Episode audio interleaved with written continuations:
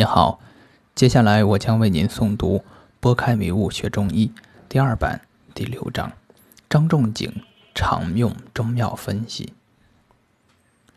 如果读者朋友们已经按照我的方法开始学习中医经典了，那在学习中医经典的过程中，难免会遇到想不通的问题。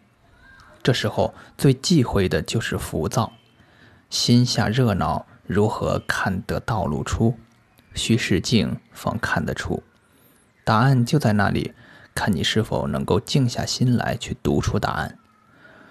水静极则形象明，心静极则智慧生。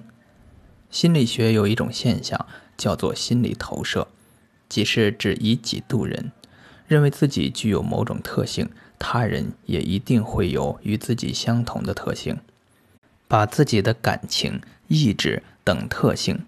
投射到他人身上，并强加于人的一种认知障碍。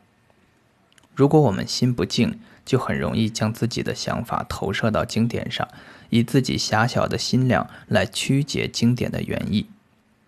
我教过很多师弟师妹，他们中很多人心不静，总是想曲解经典的意思，总是以为凭自己小聪明能读出与别人不一样的解法。这是我发现学习经典最难克服的障碍。我们必须静下心来，放下自己，反复阅读经典，体会经典所传达的道。下面我们将继续静心阅读《伤寒论》与《神农本草经》，领会张仲景对每味中药的体会。